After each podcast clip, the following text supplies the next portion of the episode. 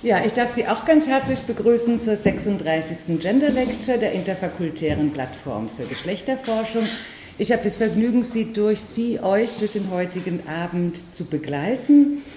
Äh, nach Teresa Forcades y Vila, die Benediktinerin und feministische Theologin, die zuletzt hier gesprochen hat, äh, wird heute Ute Schirmer zu uns sprechen. Sie kommt aus, heute glaube ich aus Berlin, aber sonst aus ja, Göttingen, aus Göttingen zu uns hierher und sie wird sich mit der Frage der transqueeren Geschlechterpraxen im Kontext aktueller Regulierungsweisen von Zweigeschlechtlichkeit befassen. Der Vortrag will das Terrain gegenwärtiger Kämpfe um geschlechtliche Subjektivierungen ausloten.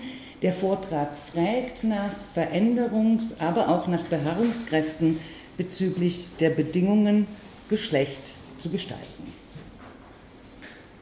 Nun eben, Erna hat es schon gesagt, wer das Format der Gender Lecture kennt, weiß, dass wir üblicherweise, bevor wir in die Diskussion mit dem Publikum gehen, eine Kommentatorin äh, oder einen Kommentator zum Vortrag haben. Äh, Frau Schneck ist erkrankt und kann deshalb heute nicht hier sein. Wir werden Ihren Vortrag genießen und dann eben gleich in die Diskussion gehen. Und wir machen es auch immer so, dass, falls Sie Lust haben oder einige von Ihnen äh, das mögen, wir gehen im Anschluss immer in dieses Solo Pasta und dann können wir noch so informell miteinander sprechen, wenn wir das wollen. Gut, meine Aufgabe ist es vor allem, Ihnen erstmal Uta Schirmer kurz vorzustellen. Zuallererst Ihre Forschungsschwerpunkte. Uta Schirmer interessiert sich für, wie könnte es anders sein, die Soziologie der Geschlechterverhältnisse, für Queer und Transgender Studies und darin vor allem für die Transformationen der geschlechtlichen Subjektivierungsweisen. Und sie wirft auch eine praxiologischen, einen praxiologischen Blick auf den Körper und auf Körperverhältnisse. Ein paar Eckdaten möchte ich Ihnen sagen zu ihrer akademischen Vita. Sie hat zwischen 1990 und 1997 Soziologie studiert an der Goethe-Universität in Frankfurt am Main. Sie war im Anschluss daran Mitarbeiterin im Forschungsprojekt Institutionalisierte Frauenpolitik zwischen Verrechtlichung, Modernisierung und Frauenbewegung, eine Wirkungsanalyse. Dort war sie gemeinsam mit Dr. Ute Gerhard. 2002, von 2002 bis 2005 war sie Promotionsstipendiatin im interdisziplinären DGFE-Graduiertenkolleg Öffentlichkeiten und Geschlechterverhältnisse, Dimensionen von Erfahrung in Frankfurt am Main und in Kassel. Dazwischen war sie Lehrbeauftragte ebenfalls in Frankfurt, aber auch in Basel. 2009 promovierte sie mit der Arbeit Geschlecht anders gestalten, Drag King Praxen, geschlechtliche Selbstverhältnisse und Wirklichkeiten. Die Gutachterinnen, manche von Ihnen werden sie kennen, weil sie hier auch schon referiert haben, Katharina Liebsch, Andrea Mayhofer und Sabine Hartwig.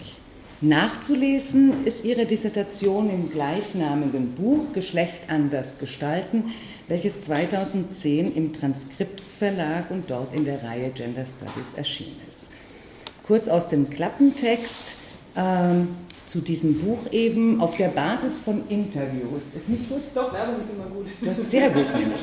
Weil das Buch ist übrigens sehr zu empfehlen. Aus dem Klappentext auf der Basis von Interviews und Beobachtungen nimmt Uta Schirmer in dieser Arbeit, und dazu denke ich, wird sie auch heute etwas berichten, Alltagspraxen eben soziale Beziehungen und Selbstverhältnisse im Kontext der Drag King-Szene in den Blick.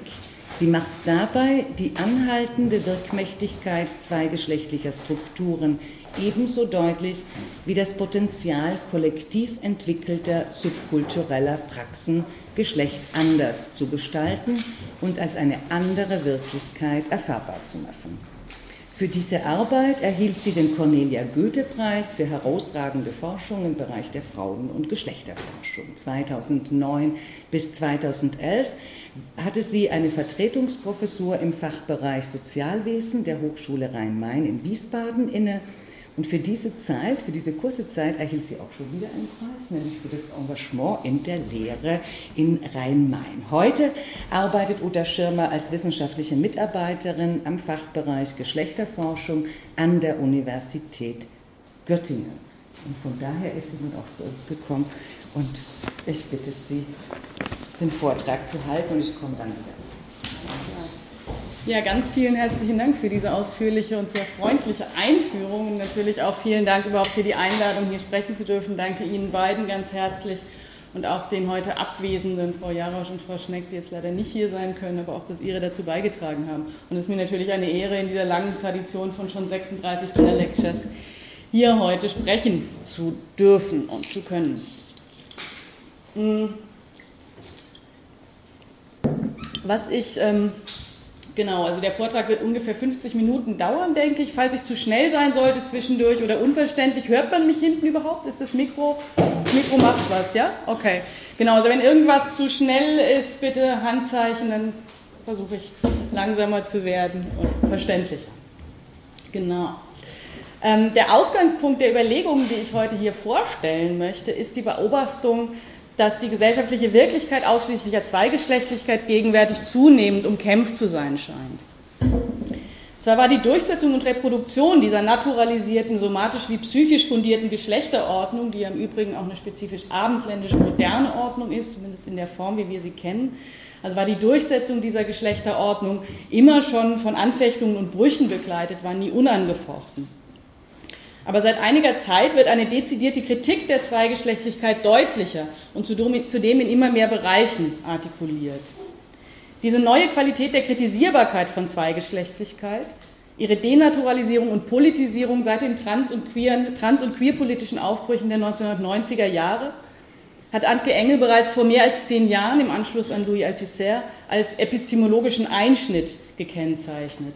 Also als einen ereignishaften Einbruch in das Denken der, einmal geschehen, das Terrain für immer verändert und Anlass nicht nur für neue Denkweisen, sondern auch für veränderte soziale Kämpfe bietet.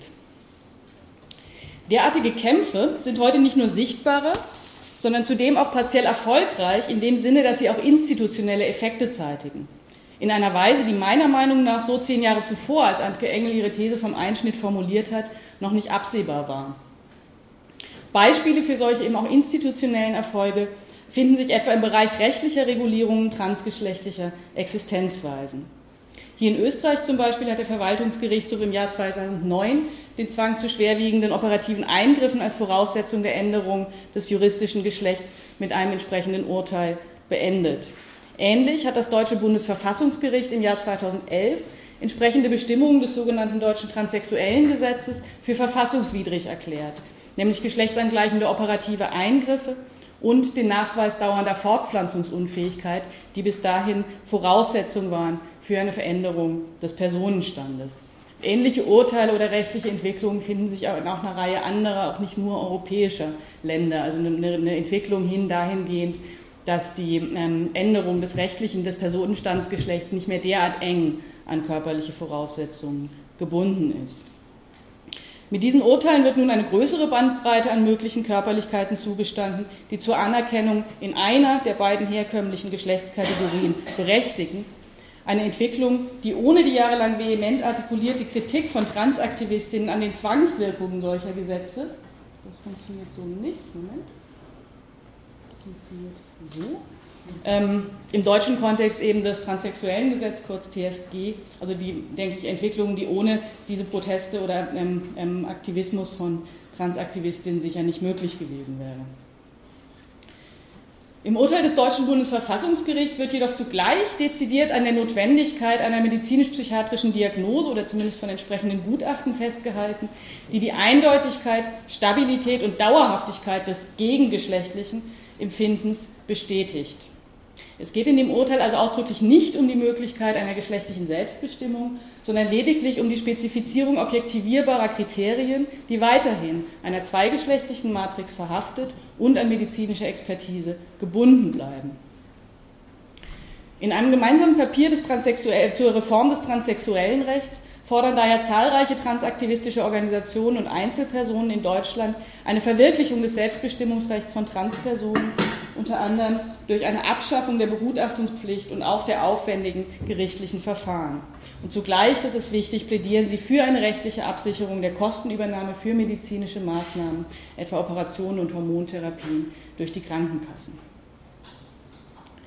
Medizinisch-psychiatrische Diagnosen werden im Kontext transaktivistischer Bewegungen jedoch nicht nur in ihrer Kopplung mit rechtlichen Regelungen, sondern weit grundsätzlicher angefochten. Etwa in der seit 2009 von zahlreichen Initiativen weltweit geführten Kampagne Stop Trans Pathologization, die für eine Streichung pathologisierender Diagnosen transgeschlechtlicher Lebensweisen aus den internationalen Krankheitskatalogen DSM und ICD kämpft.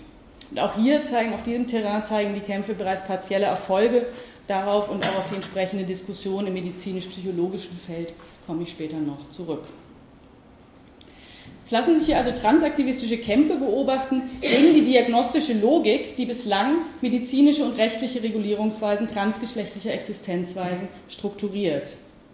Eine Logik, die eine naturalisierte, psychisch und somatisch fundierte Zweigeschlechtlichkeit weiterhin als Norm voraussetzt die Abweichung von dieser Norm als relativ dauerhafte Disposition im Individuum lokalisiert und die das Erkennen dieser Dispositionen und die Entscheidung darüber, was daraus folgt, nicht dem Individuum selbst überlässt, sondern in die Zuständigkeit von ExpertInnen gibt.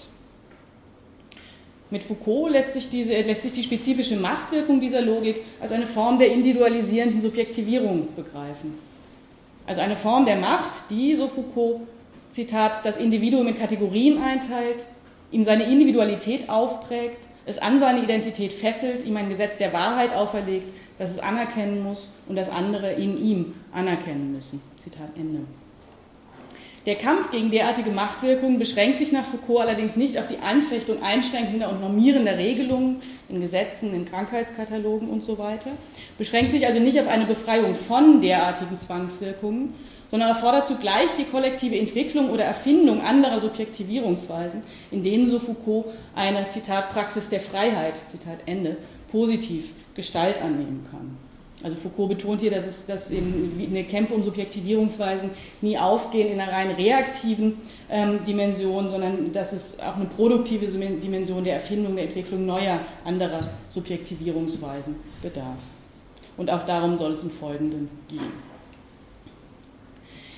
Wie lässt sich nun der Stand oder wie lässt sich das Terrain gegenwärtiger transpirer Kämpfe um geschlechtliche Subjektivierungsweisen genauer einschätzen? Was verändert sich derzeit? Wo lassen sich aber auch Beharrungstendenzen zweigeschlechtlicher Strukturierungen erkennen und wo eventuell dezidierte Retraditionalisierungen und Renaturalisierungen? haben wir es, wie Andrea Mayhofer das Grundlegende für die Entwicklung gegenwärtiger Geschlechterverhältnisse insgesamt formuliert, auch hier, also in Bezug auf die Kritik von Zweigeschlechtlichkeit oder die Reformulierung, mit einer paradoxen Gleichzeitigkeit von Wandel und Persistenz, so nennt Mayhofer das, zu tun. Das sind umfassende Fragen, die ich im Folgenden leider nicht oder sicher nicht befriedigend beantworten können werde. Was ich tun möchte, ist stattdessen einige Schlaglichter zu werfen auf erkennbare und eventuell auch widersprüchliche Tendenzen in unterschiedlichen gesellschaftlichen Bereichen, um diesen Fragen etwas genauer auf die Spur zu kommen und mich gegen Ende an einer vorläufigen Einschätzung zu versuchen. Ich will dabei folgendermaßen vorgehen.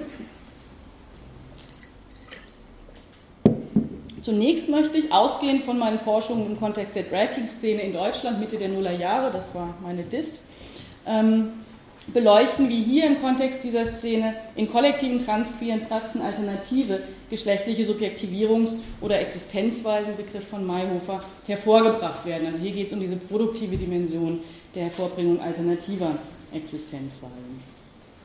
Anschließend werde ich dann am Beispiel zweier aktueller Studien von Karin Wagels und Susanne Offen Schlaglichter auf Beharrungstendenzen bzw. Reproduktionsweisen zweigeschlechtlicher Strukturierungen in nicht subkulturellen Alltagskontexten werfen, nämlich einerseits im Kontext der Erwerbsarbeit und andererseits im Feld Schule. Drittens gehe ich dann auf die hier bereits schon angerissene Diskussion um eine Entpathologisierung bzw. wie zu präzisieren sein wird, um eine Entpsychopathologisierung ein äh, transgeschlechtliche Existenzweisen ein, und zwar mit Blick auf gegenwärtige Tendenzen dieser Diskussion in medizinisch-psychologischen Debatten zu Transdiagnostik und Behandlung. In einem Fazit oder eher einem Ausblick eigentlich stelle ich dann fragende Überlegungen dazu an, worauf diese Diagnose einer widersprüchlichen Gleichzeitigkeit, auf die diese Schlaglichter zielen, worauf das verweisen könnte und was wir damit anfangen könnten oder sollten. Das sind vorläufige Überlegungen, die wir dann gerne auch diskutieren können später. Soweit das, was ich vorhabe. Ich komme zu meinem ersten Punkt. Zu den alternativen Subjektivierungsweisen im Kontext von King. Ray King entwickelte sich zunächst in den 1990er Jahren im Kontext lesbischer Clubkultur in den USA, zunächst als eine bühnenbezogene Praxis von oft parodistischen Darstellungen männlich konnotierter Charaktere, meistens, wenn auch nicht notwendig, durch Menschen, die bei ihrer Geburt als weiblich klassifiziert wurden. Um die Jahrtausendwende herum wurde diese Praxis in vielen weiteren westlichen Großstädten aufgegriffen und auch über den Rahmen von Bühnenshows hinaus erweitert. So auch in Deutschland und da vor allem in Berlin und in Köln. Zusätzlich zur Gründung von Drag King Performance Gruppen, hier seht ihr eine davon, das sind die Kings of Berlin, die damals eine relativ bekannte Performance-Gruppe waren. Zusätzlich zur Gründung von Performance-Gruppen wurden etwa Partyreihen und Stammtische, Workshops, ein Drag King Magazin, die Krone und ich, und vieles mehr rund um Drag ins Leben gerufen. Es entstanden also vielfältige miteinander vernetzte Aktivitäten und Räume, die eine Szene konstituierten, in der Drag Kinging als eine kollektiv geteilte Alltagspraxis erfahrbar wurde teils auch noch wird, als ein Experimentieren mit unterschiedlichen geschlechtlichen Gestaltungsmöglichkeiten, mit Kleidungsstilen, mit Formen der Gesichtsbehaarung, also dem Malen oder Kleben von Bärten, mit Bewegungsweisen, Körperhaltungen, Gestik und Mimik oder auch mit unterschiedlichen Vornamen und Pronomina, mit denen man sich wechselseitig aufeinander bezieht. Als eine wesentlich experimentierende Praxis zwingt Drag nicht dazu, das eigene geschlechtliche Sein auf eine zugrunde liegende innere Wahrheit hin zu erforschen. Die Praxis ermöglicht vielmehr ein Ausloten unterschiedlicher geschlechtlicher Darstellungs- und Erfahrungsmöglichkeiten, ohne sich der Frage, wer man wirklich geschlechtlich ist, beständig stellen zu müssen. Eine Frage, die sich gerade denjenigen, die Mann sein oder Frau sein nicht eindeutig verkörpern und leben, im Kontext der gegenwärtigen Geschlechterordnung oftmals gewaltsam stellt oder gestellt wird und die auch den eingangs skizzierten medizinisch-psychiatrischen und rechtlichen Regulierungen von Zweigeschlechtlichkeit nach wie vor zugrunde liegt. Das heißt, diese Praxis beinhaltet auch die Möglichkeit, zumindest temporär oder partiell die, die Gewalt dieser Frage auszusetzen oder zurückzuweisen. Dennoch werden, so zeigen meine Interviews in der Szene, verschiedene geschlechtliche Darstellungsweisen hier nicht unterschiedslos als Inszenierung, sondern durchaus als mehr oder weniger eng in Verbindung mit einem Ich stehend erfahren. So beschreibt etwa Flynn, einer der Interviewten, das Erlebnis, sich erstmals selbst mit angeklebtem Bart im Spiegel zu sehen, als Evidenzerfahrung einer deutlicheren Sichtbarkeit seiner selbst. Er sagt darüber, es war super, das war richtig in den Spiegel gucken und denken, ja genau, das ist es, so, das bin ich. Zitat Ende. Wie der Fortgang des Interviews zeigt, sieht Flynn sich hier weder als Mann noch als Frau, sondern in einer Geschlechtlichkeit, die er selbst als trans bezeichnet. Dass hier andere als strikt zweigeschlechtlich strukturierte Geschlechtlichkeiten in einer als unmittelbar erlebten Weise sichtbar werden, beschränkt sich nicht auf den individuellen Blick in den Spiegel. Vielmehr bildet sich durch das kollektive Engagement in Praxen des Kinging eine geteilte alternative Wahrnehmungsweise heraus, die anders und anderes zu sehen erlaubt anstatt jede Erscheinung als männlich oder weiblich zu vereindeutigen. Und das macht die Szene für viele zu einem, wie Nico, ein anderer Interviewter das formuliert, zu einem, Zitat, Raum, in dem ich mich gesehen fühle, anstatt immer zu verschwinden. Zitat Ende. Also mit dem Verschwinden bezieht er sich auf äh, die Erfahrung, in, Alltags, in, in Alltagssituationen oftmals entweder als Mann oder als Frau vereindeutigt zu werden. Beides ist ihm vertraut. Und in beiden Erfahrungsweisen hat er eben das Gefühl, auf ein Stück weit zu verschwinden, nicht gesehen zu werden. Einige erleben zudem, wie sich die Erfahrung ihrer eigenen Geschlechtlichkeit im Zuge ihres Engagements in der Szene verändert. Was etwa zunächst als eine Rolle im Kontext einer Bühnenperformance entworfen wird, kann sukzessive als Ich oder als Teil von mir erfahrbar werden. Das sind Formulierungen aus den Interviews. So erzählt zum Beispiel Franka, die irgendwann beginnt, in Drag und als Micha auf Partys zu gehen und die den Micha zunächst als eine deutlich von ihrem Alltags-Ich unterschiedene Persona entwirft. Am Anfang war es schon so, dass ich mir überlegt habe, wie der Micha sein wird und wie ich den mache. Und habe mir auch überlegt, zum Beispiel, was der Micha, wenn ich wirklich nur der Micha bin, was der Micha zum Beispiel arbeitet, weil der muss ja irgendwas arbeiten oder so. Oder was er macht oder wo der herkommt oder wie alt er ist.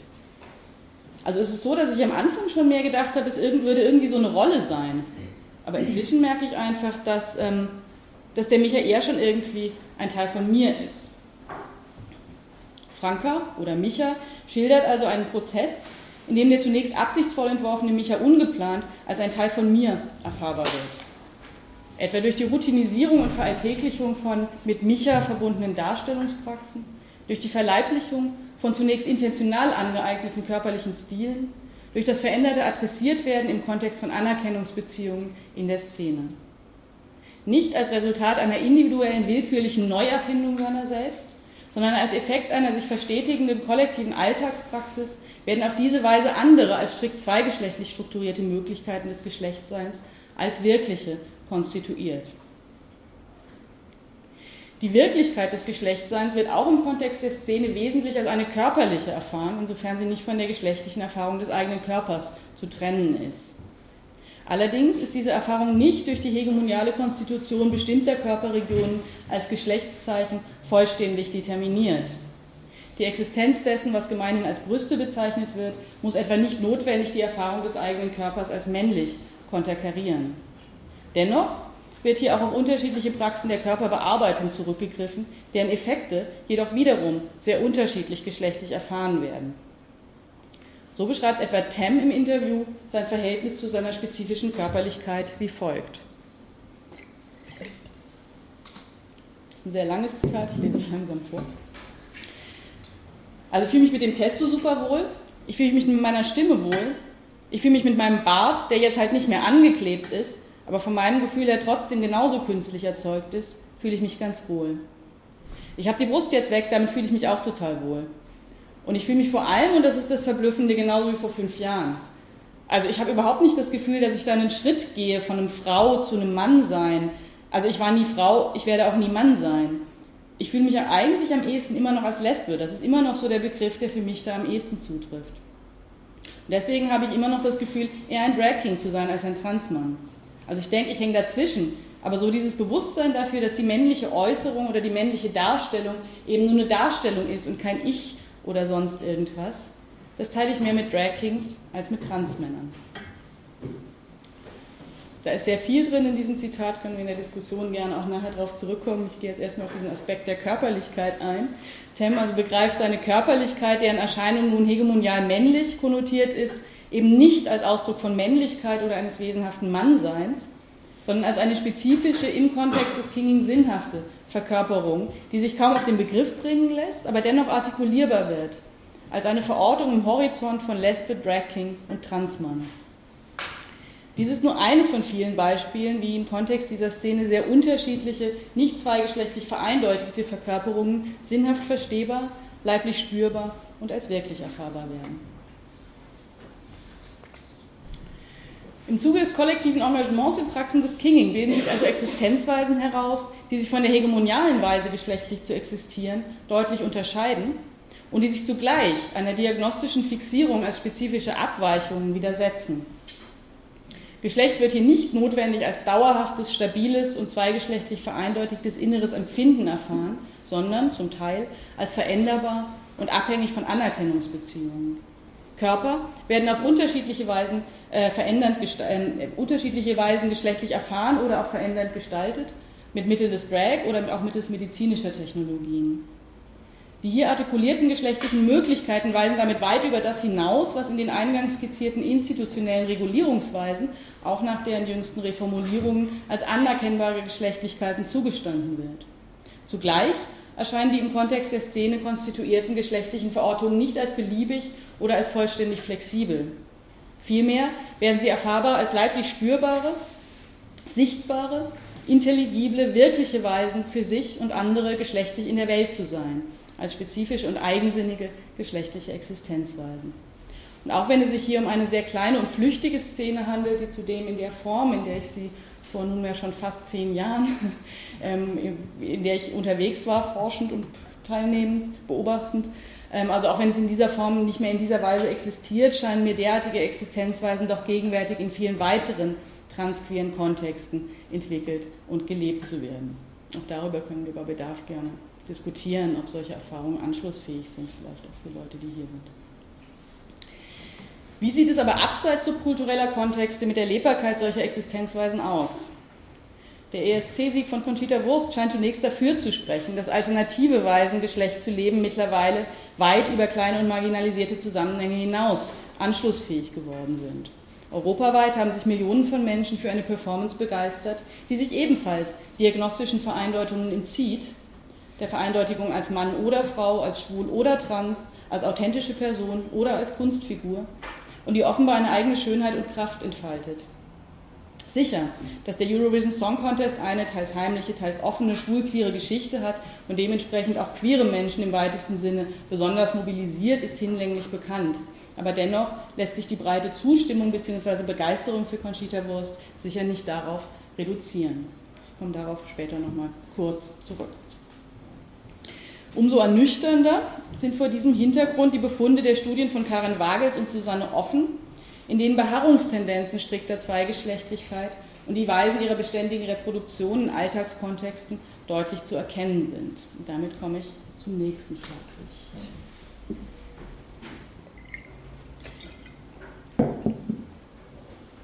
Auch die von mir in der Drag-King-Szene Interviewten sehen sich in vielen Kontexten, in denen sie sich alltäglich bewegen, dazu gezwungen, sich im Rahmen der zweigeschlechtlichen Ordnung und den von dieser Ordnung bereitgestellten Abweichungen lesbar zu machen, also zum Beispiel als transsexuell, auch wenn sie den Begriff für sich selber ablehnen. Besonders ausgeprägt zeigt sich dieser Zwang, sich auf eine bestimmte Art lesbar zu machen in Erwerbsarbeitskontexten, als Kontexten, die meist nicht frei wählbar und aus Existenzsicherungsgründen unvermeidbar sind. Wesentlich ausführlicher und genauer, als ich das in meiner Dis getan habe, beschäftigt sich Karin Wagels mit Regulierungsweisen in Erwerbsarbeitskontexten, die gerade dann sichtbar werden, wenn Menschen in diese Kontexte eintreten, die sich einer zweigeschlechtlichen Vereindeutigung zunächst widersetzen. Karin Wagels hat Menschen, die sich in Transgender-Kontexten politisch engagieren, als ExpertInnen für diese Regulierungsweisen interviewt. Es gelingt ihr, minutiös die vielfältigen Prozesse nachzuzeichnen, in denen letztlich alle Versuche der von ihr Befragten in einer nicht zweigeschlechtlich vereindeutigten Position im beruflichen Kontext anerkennbar und handlungsfähig zu werden, zum Scheitern gebracht werden. In diesen Prozessen verschränken sich einerseits die in Interaktionsordnungen des informellen Miteinanders eingelassenen Anforderungen, sich in einer passenden Weise füreinander geschlechtlich lesbar zu machen. Und andererseits die nach wie vor zweigeschlechtlich, das heißt männlich oder weiblich kodierte Wahrnehmung von dem, was jeweils als berufliche Kompetenz und Leistung zählt. Wie genau sich diese Verschränkung des informellen Miteinanders, der Anforderungen des Miteinanders und der Kompetenzanforderungen, wie genau sich dies ausbuchstabiert, unterscheidet sich zwischen den unterschiedlichen beruflichen Feldern, die in Wagels Studie in den Blick rücken. Generell kann sie aber zeigen, dass und wie der Ausschluss des Uneindeutigen in diesen Kontexten bezogen ist auf die Privilegierung, von Männlichkeit im beruflichen Feld und daher mit einer Unterordnung des Weiblichen oder auch mit dessen Ausschluss einhergeht. Besonders deutlich wird dies im Fall von Doris, einer der Interviewten, die ihre Arbeit im gehobenen Management eines Unternehmens als Mann begonnen hatte. Ihre Hoffnung, das Unternehmen auch nach einer Veränderung ihrer geschlechtlichen Lebensweise unter dem Zeichen Transfrau nach außen repräsentieren zu können und damit gewissermaßen, wie sie im Interview ironisch formuliert, als, Zitat, lebendiges Beispiel für den Toleranzfaktor des Hauses, Zitat Ende, zu fungieren. Diese Hoffnung erfüllt sich nicht. Erst mit der Zeit, schreibt Karin Wagels, wird deutlich, wie eng die Wahrnehmung von Leistung an ihre, also an Doris geschlechtliche Performance als Mann gekoppelt ist und was es bedeutet, diesen Status verlassen zu haben und zugleich mit einer Anerkennung als Frau nicht rechnen zu können. Aller Diversity-Rhetorik des Unternehmens zum Trotz, auf die Doris sich mit der Rede vom Toleranzfaktor ironisch bezieht, wird ihr schließlich gekündigt, von ihrem Vorgesetzten begründet mit der Bemerkung, wir sind noch nicht so weit. Reproduktionsweisen strikt zweigeschlechtlicher Strukturierungen und damit verbundene Ausschlüsse zeichnet auch Susanne Offen nach. Sie hat Schülerinnen, SchülerInnen aus 9. und 10. Klassen unterschiedlicher Schulformen zu dem Gedankenexperiment aufgefordert, sich vorzustellen, eines Morgens als das jeweils andere Geschlecht aufzuwachen. In kleinen Gruppen haben die SchülerInnen dann über ihre Fantasien dazu, was dann für sie passiert, diskutiert. Susanne Offen kann zeigen, das und wie in allen protokollierten Gesprächsverläufen das in dem Gedankenexperiment enthaltene Angebot, alternative Möglichkeiten des Geschlechtsseins und sexueller Bezugnahmen vorstellbar zu machen, mit Reparaturleistungen der heteronormativen Zweigeschlechtlichkeit beantwortet wird. In allen Gruppen wird kommunikativ ein klares Bekenntnis zur heterosexuell verfassten ähm, äh, Geschlechterdifferenz als verpflichtender gemeinsamer Referenzrahmen hergestellt und verteidigt. Unterschiede sieht offen allerdings in der Vehemenz, mit der der Ausschluss von davon abweichenden Subjektpositionen aus dem Bereich der gemeinsamen Normalität vollzogen wird. Während vor allem diejenigen Gruppen, die als bildungsbenachteiligt gelten können, diese Ausschlüsse deutlich und teils offen aggressiv artikulieren, wird von Jugendlichen mit höheren Bildungsprivilegien die Kenntnis anderer, also schwuler, lesbischer oder selten auch transgeschlechtlicher Lebensweisen, teils auch als Zeichen einer weltläufigen, modernen und toleranten eigenen Haltung ins Spiel gebracht. Auch hier, also auch bei diesen eher bildungsprivilegierten Gruppen, bleiben es aber durchweg die anderen, also kein, auf die sich derart bezogen wird oder denen gegenüber man tolerant sein könnte. Kein einzige, kein einziger der Beteiligten aus den ja doch recht vielen Fokusgruppen bekennt sich selbst zu einer abweichenden geschlechtlich-sexuellen Subjektposition. Also, okay, also sagt von sich selbst schwul, lesbisch, bi, trans oder irgendwie queer zu sein. Susanne Offen betont zudem die durchgängige Verunmöglichung von uneindeutigen oder suchenden Sprechorten.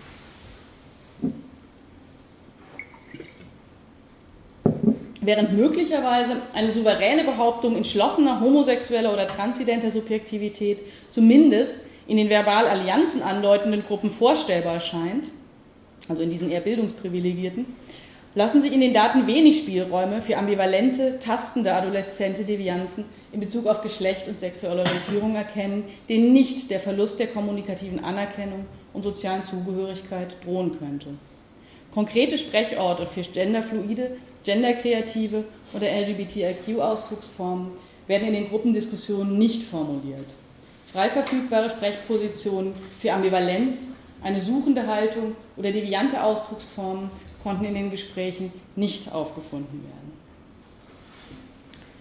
In beiden Studien zeigen sich also deutliche Beharrungstendenzen bezüglich der ja leider altbekannten Mechanismen, mit denen heteronormative ausschließliche Zweigeschlechtlichkeit in zentralen gesellschaftlichen Feldern, hier Erwerbsarbeit und Schule, alltagspraktisch immer wieder als selbstverständliche und weitgehend unhinterfragte Normalität hervorgebracht wird kleine Anzeichen für ein dennoch vorhandenes Wissen um sich möglicherweise abzeichnende gesellschaftliche Veränderungen finden sich, finden sich lediglich in der Art und Weise, in der einige SchülerInnen mit dem Verweis auf ihre Kenntnis alternativer Existenzweisen ihre Weltläufigkeit unter Beweis zu stellen vermögen, sowie vielleicht auch in der Bemerkung des Vorgesetzten von Doris, dass das Unternehmen trotz seiner behaupteten Diversity-Orientierung so weit noch nicht sei. Also Toleranz wird gegenüber geschlechtlich-sexueller Vielfalt wird hier als Modernitätsmerkmal ins Spiel gebracht oder als zukünftiges Projekt und damit irgendwie angedeutet, dass man ja vielleicht eine Ahnung angedeutet, dass ähm, es angesagt sein könnte, sich sozusagen dahingehend zu positionieren.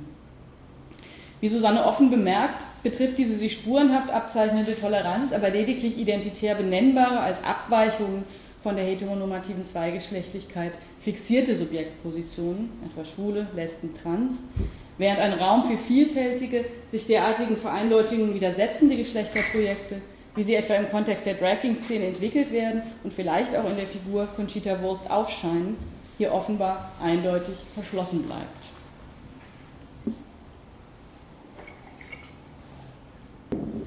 Damit komme ich zum dritten und letzten Schlaglicht. Mit diesem letzten Schlaglicht möchte ich die eingangs bereits angerissene Diskussion um die Entpathologisierung transgeschlechtlicher Existenzweisen nochmals aufgreifen. Nach wie vor ist das Feld möglicher geschlechtlicher Subjektivierungsweisen nicht nur durch alltagspraktische Interaktionsordnungen geprägt, wie das im letzten Abschnitt äh, zu sehen war, sondern auch stark durch psychopathologisierende diagnostische Teilungspraktiken, die bestimmen, welche Geschlechterprojekte als gesund und normal gelten und welche dagegen als abweichend bestimmt und mit einem Krankheitswert belegt werden. Neben den unmittelbar subjektivierenden Effekten pathologisierender Diskurse und Praktiken, also die darin enthaltene Anrufung an bestimmte Individuen, sich selbst in einer spezifischen Weise als nicht normal, als gestört oder krank zu begreifen, und neben der damit einhergehenden gesellschaftlichen Stigmatisierung hat dies ganz konkrete und praktische Auswirkungen auf die Lebbarkeit transgeschlechtlicher Existenzweisen. Wie eingangs bereits erwähnt, ist die rechtliche Anerkennung in dem einen anderen als dem Geburtsgeschlecht, rechtlich gibt es nur zwei meistens, ähm, in den meisten Ländern bislang de facto an eine psychiatrische Diagnose gebunden, beziehungsweise wird bei, beim Fehlen entsprechender Gutachten wird diese rechtliche Anerkennung verweigert. Zudem kommt der psychiatrischen Diagnostik eine Gatekeeper-Funktion zu in Bezug auf gewünschte medizinische körperverändernde Maßnahmen wie Hormontherapien und geschlechtsangleichende Operationen. Die psychiatrische Indikationsstellung ist Voraussetzung sowohl für den Zugang zu Behandlungsprogrammen in den allermeisten Fällen als auch für die mögliche Kostenübernahme durch die Krankenkassen. Das wird inzwischen nicht nur in transaktivistischen Zusammenhängen, sondern auch im medizinisch-psychologischen Feld selbst kritisch und kontrovers diskutiert. Bei aller Heterogenität der Positionen zeichnen sich meines Erachtens auch hier deutliche Verschiebungen ab. So wurde etwa in der im Mai 2013 veröffentlichten fünften Version des international einflussreichen US-amerikanischen Handbuchs Psychischer Störungen, das DSM, die bis dahin als Gender Identity Disorders bezeichnete Kategorie durch die Bezeichnung Gender Dysphoria ersetzt, eine Bezeichnung, die den Störungsbegriff immerhin vermeidet. In den aufgeführten diagnostischen Kriterien wird deutlich, dass unterschiedliche Weisen des Geschlechtserlebens und der geschlechtlichen Identität hier an sich nicht länger als pathologisch gelten. Ein Störungswert wird lediglich dem möglichen klinisch relevanten Leidensdruck zugeschrieben, der aus der Inkongruenz zwischen geschlechtlichem Erleben und zugewiesenem Geschlecht erwachsen kann. Dennoch, so die Kritik von vielen Transaktivistinnen, bleibt es hier zunächst bei einer klassifikatorischen Einordnung transgeschlechtlicher Existenzweisen oder zumindest von eng damit verbundenen Phänomenen im Kontext psychischer Störungen. Und viele, so etwa auch die eingangs zitierte Kampagne Stop Transpathologization, fordern daher die vollständige Streichung jeglicher transbezogener Nennungen aus dem DSM wie dies für Homosexualität etwa ja schon oder erst 1973 geschehen ist, je nach Blickwinkel. In Bezug auf die anstehende Überarbeitung der International Classification of Diseases, dem internationalen Krankheitskatalog der WHO, in dem transgeschlechtliche Existenzweisen bislang unter dem Code F64 als Gender Identity Disorders klassifiziert werden, ist die Haltung der Kampagne und anderer Transaktivistinnen etwas komplizierter. Denn ohne ICD-Diagnoseschlüsse scheint eine Sicherung der Kostenübernahme für transbezogene medizinische Leistungen, eben etwa Hormontherapien, geschlechtsangleichende Operationen, in den Ländern, in denen es überhaupt eine Kostenübernahme gibt, kaum zu gewährleisten. Das Dilemma, in dem sich diese Diskussion derzeit befindet. Die Kampagne plädiert daher für die Streichung der transbezogenen Diagnosen aus dem bisherigen Kapitel 5 zu psychischen und Verhaltensstörungen und für die Entwicklung einer nicht pathologisierenden, auf die Gesundheitsversorgung von transbezogenen Nennung in einem anderen Kapitel. Von einigen Mitgliedern der mit der Neufassung transbezogener Klassifikationen befassten Working Group der WHO sind diese Vorschläge bereits in mehreren Publikationen aufgegriffen und positiv diskutiert worden. Also das hat eben diese Diskussion wird inzwischen auch bei denjenigen geführt, die eben für die Revision, revidierte Ausgabe verantwortlich sein werden. Und man darf gespannt sein, wie sich diese Diskussion dann tatsächlich in der für Mai 2015 geplanten Veröffentlichung des ICD-11 niederschlagen werden. Während sich die meisten transaktivistischen Gruppen bezüglich der Forderung nach einer Entpsychopathologisierung relativ einig sind, also mit der Forderung, äh, transbezogene Diagnosen, also keine Psychodiagnosen in Bezug auf Trans zu stellen, gibt es hier unterschiedliche Haltungen zur Frage einer generellen Entpathologisierung. Denn einige, auch wenn die im transaktivistischen Feld eher in der Minderheit sind, einige Transaktivistinnen begreifen Trans als eine somatische, eben zum Beispiel neurobiologisch verursachte Konstitution und streiten daher für eine Anerkennung dieser Konstitution als nicht psychische, sondern somatische Besonderheit, die eventuell auch als krankheitswertig einzustufen sei. Da scheiden sich teils die Geister. Ähnliche Kontroversen finden sich auch im medizinisch-psychologischen Feld. Die, die Diskussionen um Trans von Beginn an begleitende Frage nach der Äthiologie, also nach den Ursachen oder der Genese transgeschlechtlicher Entwicklungen, ist trotz allem Scheitern entsprechender Forschungsbemühungen nie aufgegeben worden. Also der Stand ist eigentlich ziemlich quer durch unterschiedliche Ansätze, dass sich alle darin einig sind, dass es eben keine gesicherte Äthiologie gibt, dass die Frage nicht beantwortbar ist. Es wird von eben, es ist multifaktoriell und es ist so, nichts Genaues weiß man nicht, das ist eigentlich immer der Stand. Und dennoch ist es als Forschungsfrage weiterhin virulent.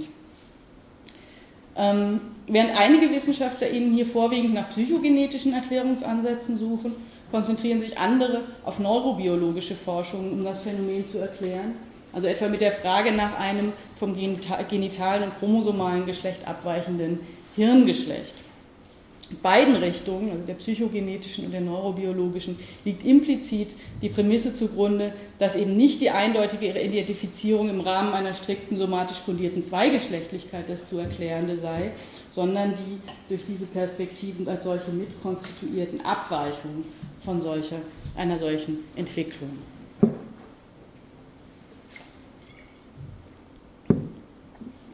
welche Effekte derartige Diskussionen im medizinisch-psychologischen Feld auf die praktischen Erfahrungen von Transmenschen im Gesundheitssystem, die vielfach ähm, als diskriminierend, entwürdigend und leiderzeugend beschrieben werden oder auch als nicht menschenrechtskonform, also welche äh, Effekte diese Diskussionen auf Erfahrungen im Gesundheitssystem haben werden, ist derzeit noch eine offene Frage. Und ich denke, es ist aber wichtig an dieser Stelle zu bemerken, eben, dass das keine rein akademische Frage ist, sondern inzwischen auch im ähm, unter den in diesem Gesundheitssystem tätigen ähm, medizinisch-psychiatrischen Expertinnen ziemlich deutlich geworden ist, dass an dieser Praxis was geändert werden muss. Es gibt eben auch Diskussionen inzwischen, oder es ist, ähm, es ist in Entwicklung, neue Behandlungsleitlinien auch im deutschsprachigen Raum zu formulieren, um zumindest ähm, ja, um, um was zu verbessern in dieser Situation. Ebenfalls oder erst recht offen scheint mir, ob sich die Dinge hin zu einer Verwirklichung von geschlechtlicher Selbstbestimmung auch für transgeschlechtliche Menschen entwickeln werden oder ob es lediglich zu einer Flexibilisierung diagnostischer Kriterien kommt, seien sie nun psychologisch oder neurobiologisch begründet, über deren Erfüllung weiterhin medizinisch-psychologische Expertinnen und nicht die Transmenschen selbst entscheiden werden. Soweit diese Schlaglichter.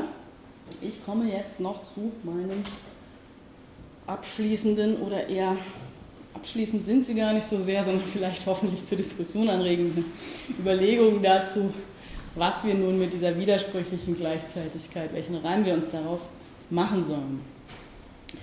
Die Frage, wer wir geschlechtlich sein können, das Terrain geschlechtlicher Subjektivierungsweisen, ist derzeit, so habe ich versucht zu zeigen, ein umkämpftes Feld. Schlaglichter auf einige Entwicklungen in unterschiedlichen gesellschaftlichen Bereichen verweisen meines Erachtens auf die widersprüchliche Gleichzeitigkeit, mit der zweigeschlechtliche Strukturierungen gegenwärtig teils angefochten, teils überschritten, teils reproduziert, teils flexibilisiert, teils reorganisiert werden.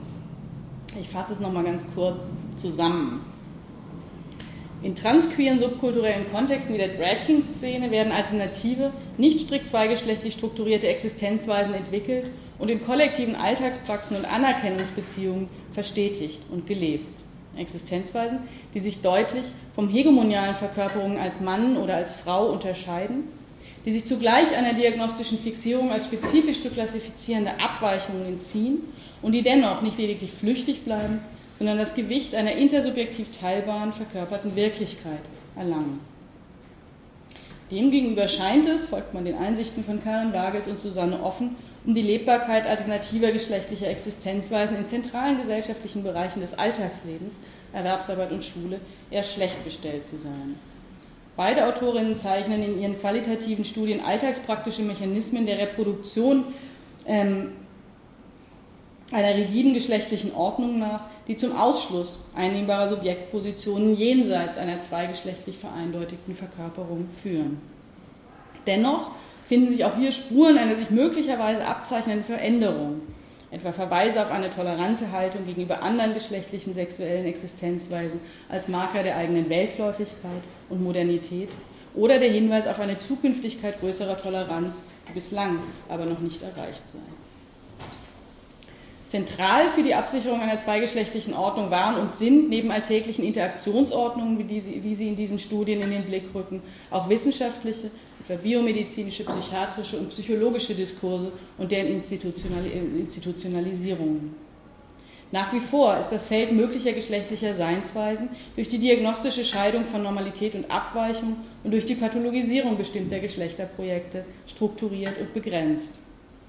Zugleich ist dieses Feld in den letzten Jahren deutlich in Bewegung geraten, werden Perspektiven der Entpathologisierung mittlerweile auch in medizinisch-psychologischen Kontexten kontrovers diskutiert, was sich auch bereits in der Reformulierung von Diagnoseschlüsseln und dem Nachdenken über zukünftige Veränderungen von Behandlungsleitlinien niederschlägt. Deutlich erkennen lässt sich hier eine Tendenz zur Flexibilisierung vormals starrer diagnostischer Kriterien und Behandlungsvorgaben.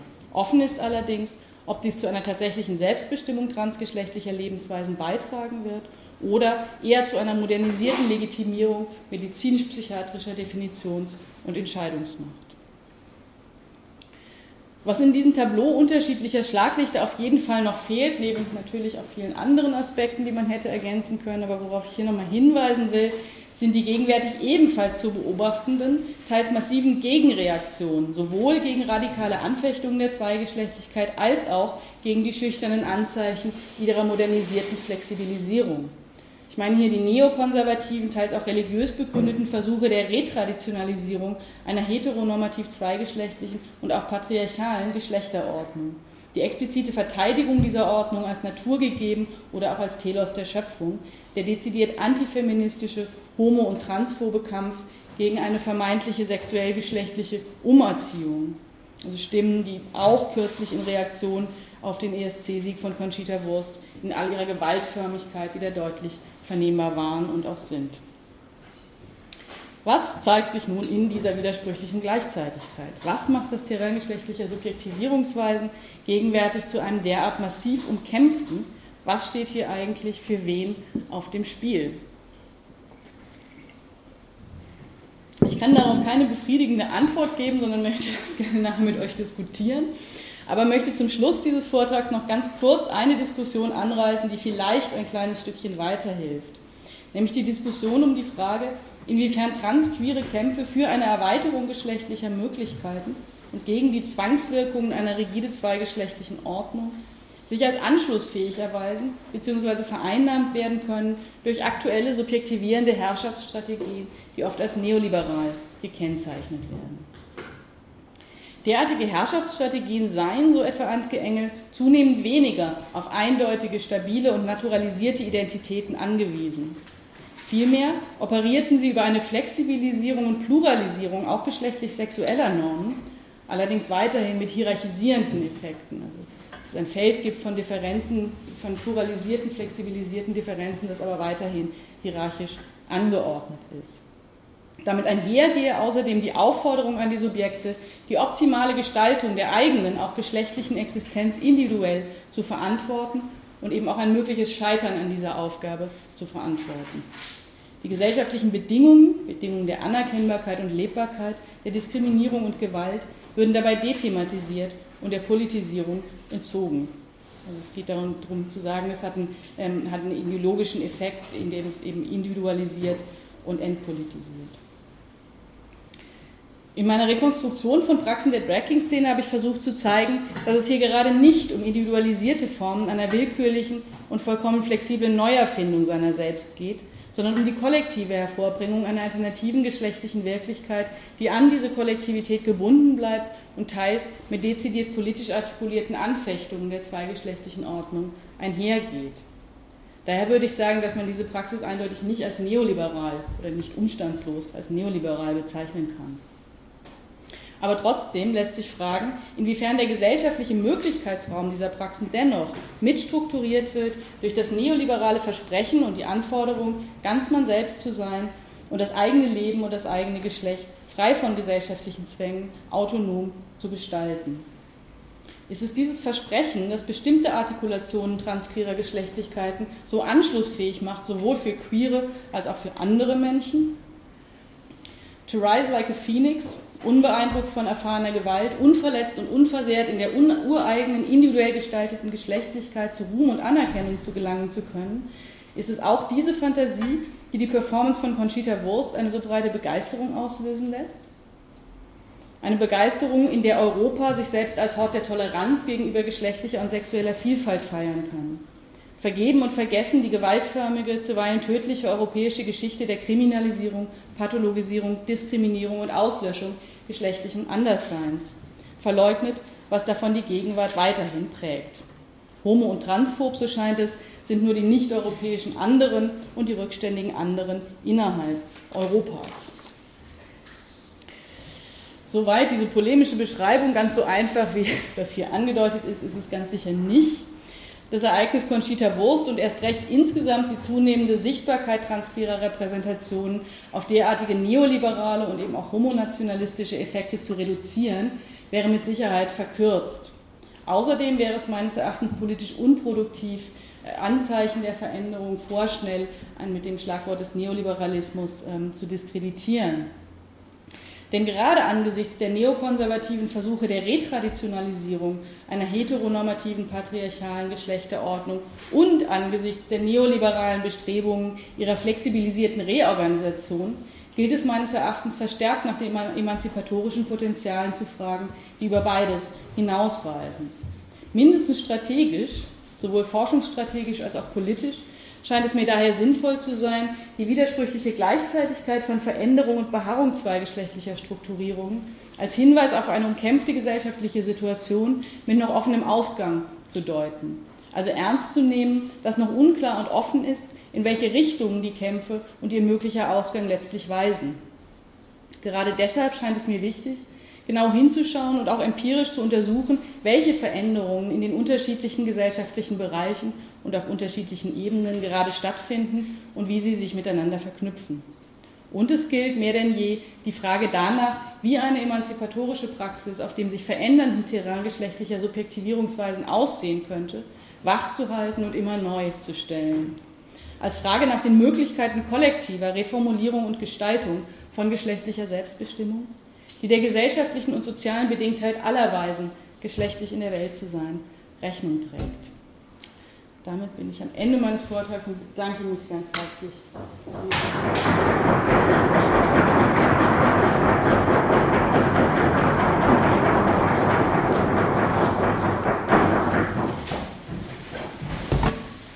Ja, vielen herzlichen Dank für diesen sehr interessanten, schönen Vortrag. Und jetzt die Möglichkeit, miteinander zu sprechen, Fragen zu stellen, Anmerkungen zu geben, vielleicht noch ein bisschen weiter mit der mit der abschließenden Bemerkung zu kommen.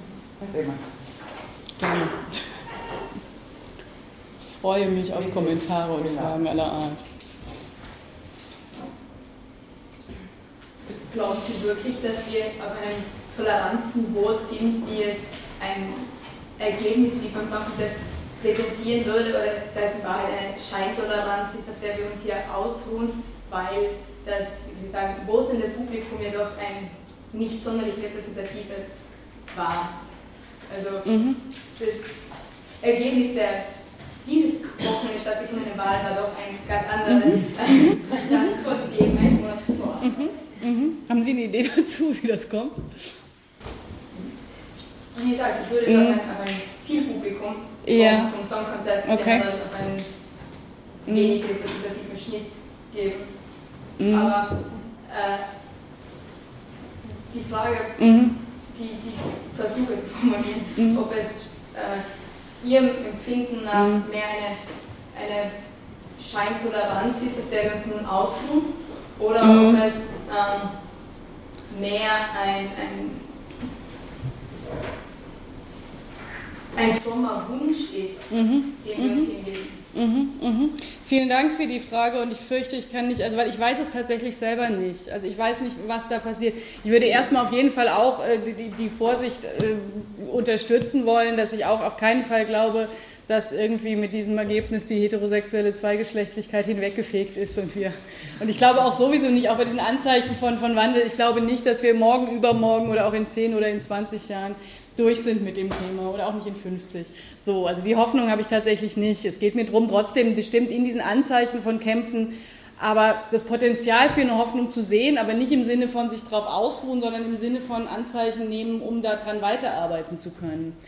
Und ähm, ich glaube, dass es in der Tat auch auf jeden Fall einen ideologischen Effekt hat. Das habe ich versucht auch anzudeuten. Also dass es eben, dass ähm, dass da drin ein Versprechen enthalten ist, was über das Ereignis selbst hinausweist. Genau in dem Sinne nämlich zum Beispiel auch das Versprechen, sich selbst zurücklehnen zu können, sich ausruhen zu können, sich in so einem neu formulierten, plötzlich ist Toleranz gegenüber geschlechtlichen, sexuellen, anderen Lebensweisen gehört zum Herz, äh, Kern europäischer Werte. Äh, wann ist das nochmal passiert?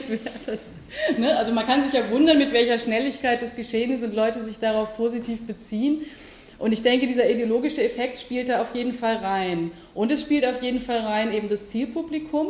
Und trotzdem bleibt da für mich was erklärungsbedürftig dran. Also wie es zu diesem Erfolg kommt, bleibt was überraschend dran. Und es gibt was in mir, wo ich sage, wenn diese Überraschung sozusagen so schnell wieder zu sagen, ah ja, das ist homonationalistisch letztlich oder das ist eine Scheintoleranz, das ist so und da passiert gar nichts anderes. Ähm, das war dieser, dieser Mini-Gedanke, aber was da eigentlich passiert, ich weiß es wirklich selber nicht, vielleicht passiert auch gar nichts. Kann auch sein. Aber danke nochmal dafür, also das wäre auch ein Missverständnis gewesen, wenn ich damit gesagt hätte, ah ja, Europa hat sich als tolerant erwiesen. Gar nicht. Und ach so, vielleicht das kurz auch noch zur Präzisierung. Ich hatte ja dann in dieser Polemik dieses Europa, was sich als Toleranz und die rückständigen anderen und sowas, damit war gemeint eine, eine, eine homonationalistische Konstruktion von also um da deutlich zu sein. Ja? Mhm. Zur Entpathologisierung ähm, ja, bin ich der Meinung, dass es natürlich jetzt in der konkreten Situation wahrscheinlich eher nicht möglich ist, äh, das zu entpathologisieren, weil die Kassen wahrscheinlich sonst niemals zahlen würden. Äh, was ich wichtig finde und wo ich das Gefühl habe, was halt wirklich noch nicht stattfindet, ist, dass die Ärzte und Psychologen weil sie mit den Betroffenen reflektieren, dass diese Diagnose rein instrumentell ist im Prinzip, mhm. dass sie rein instrumentell verstanden werden soll und dass sie auch diese Normen der Zeitgeschwindigkeit äh, ähm, ja, mit den Patienten reflektieren. Und das findet noch, also soweit ich das mitbekommen habe, eigentlich noch gar nicht statt. Und ich glaube, das wäre schon mal so ein, zumindest wenn man das reflektiert, auf jeden Fall ein Fortschritt in der Richtung. Mhm. Ich glaube, der, ja.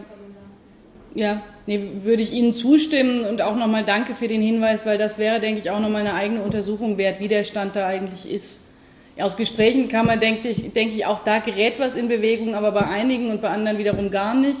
Und das ist aber noch sehr viel, also dass man, man weiß aus, aus, aus den wenigen Studien, die es gibt, dass eben in der Praxis genau auch der Kontakt mit Psychologen und PsychiaterInnen von vielen Transmenschen als ähm, unangenehm bis retraumatisierend empfunden erlebt wird. Also dass es dann ein weites Feld was gibt. Und das ist ein Feld, denke ich tatsächlich, dass man mit dem Verweis auf, wie ändern sich Diagnoseschlüssel, hat man noch nicht erhoben, was tatsächlich in diesem Feld passiert. Und da wäre eine systematische Untersuchung auch mal, wie das, was da eigentlich genau ähm, an, an Geschlechterkonstruktionen wirksam wird und pathologisierenden Konstruktionen. Das wäre wichtig und wichtig, dass sich da was verändert, in der Tat. Danke. Gibt es eine zweite Wortmeldung hier unten noch? Ja, nur kurz zum, zum, zum vorigen Kommentar. Ich denke mal, dass der, die Song Contest-Wahl irgendwie für eine Möglichkeit, äh, eine unverbindliche Möglichkeit, doch in Richtung Scheitoleranz sich zu deklarieren, ähm, geboten hat. Mhm. Was, was jetzt nicht vergleichbar mit anderen Wahlen, was unverbindlich einfach ist. Oder? Mhm. Mhm. Also mehr oder weniger als, als Bühne okay. der Scheitoleranz. Ja. ja.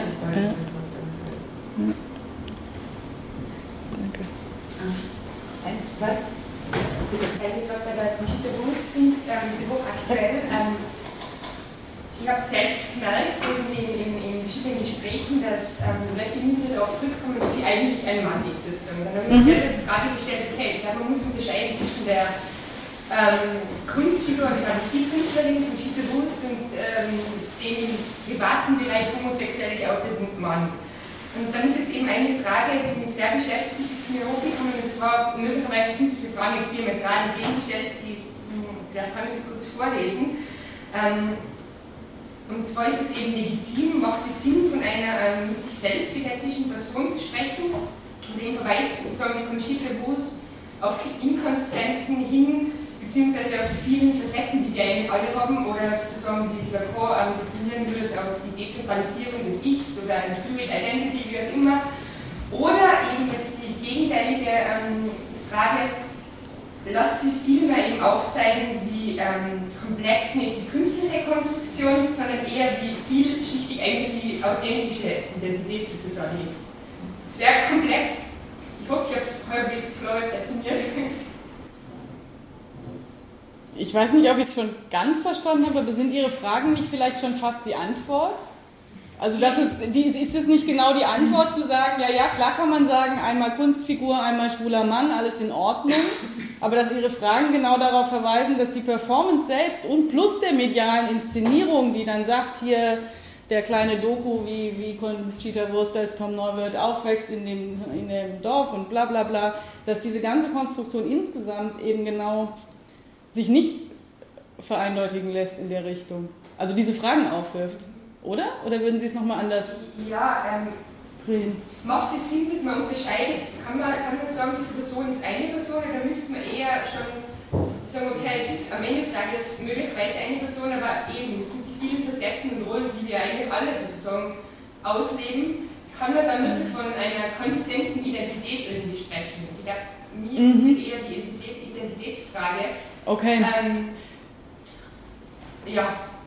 Ich glaube, ich, ich, glaub, ich würde ich würd sogar gerade noch eine Runde verkomplizieren und sagen, wir wissen nichts über die Identität von irgendeiner Person da drin, sondern wir haben eben lauter mediale Schnipsel sozusagen von Identitätsinszenierungen oder auch anti-identitären Inszenierungen.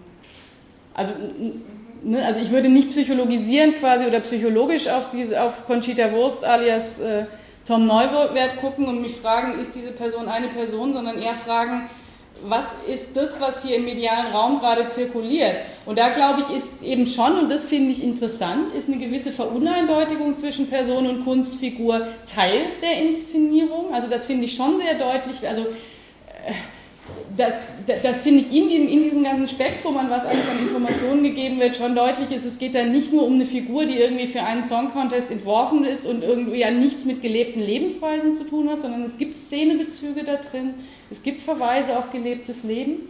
Ähm, und gleichzeitig glaube ich trotzdem, dass das, was Sie eingangs gesagt hatten im Gespräch mit Freunden, die sagen, eigentlich ist es ein Mann, also dass dieser Anker trotzdem gegeben ist mit und dass das auch notwendig ist für das Funktionieren, glaube ich.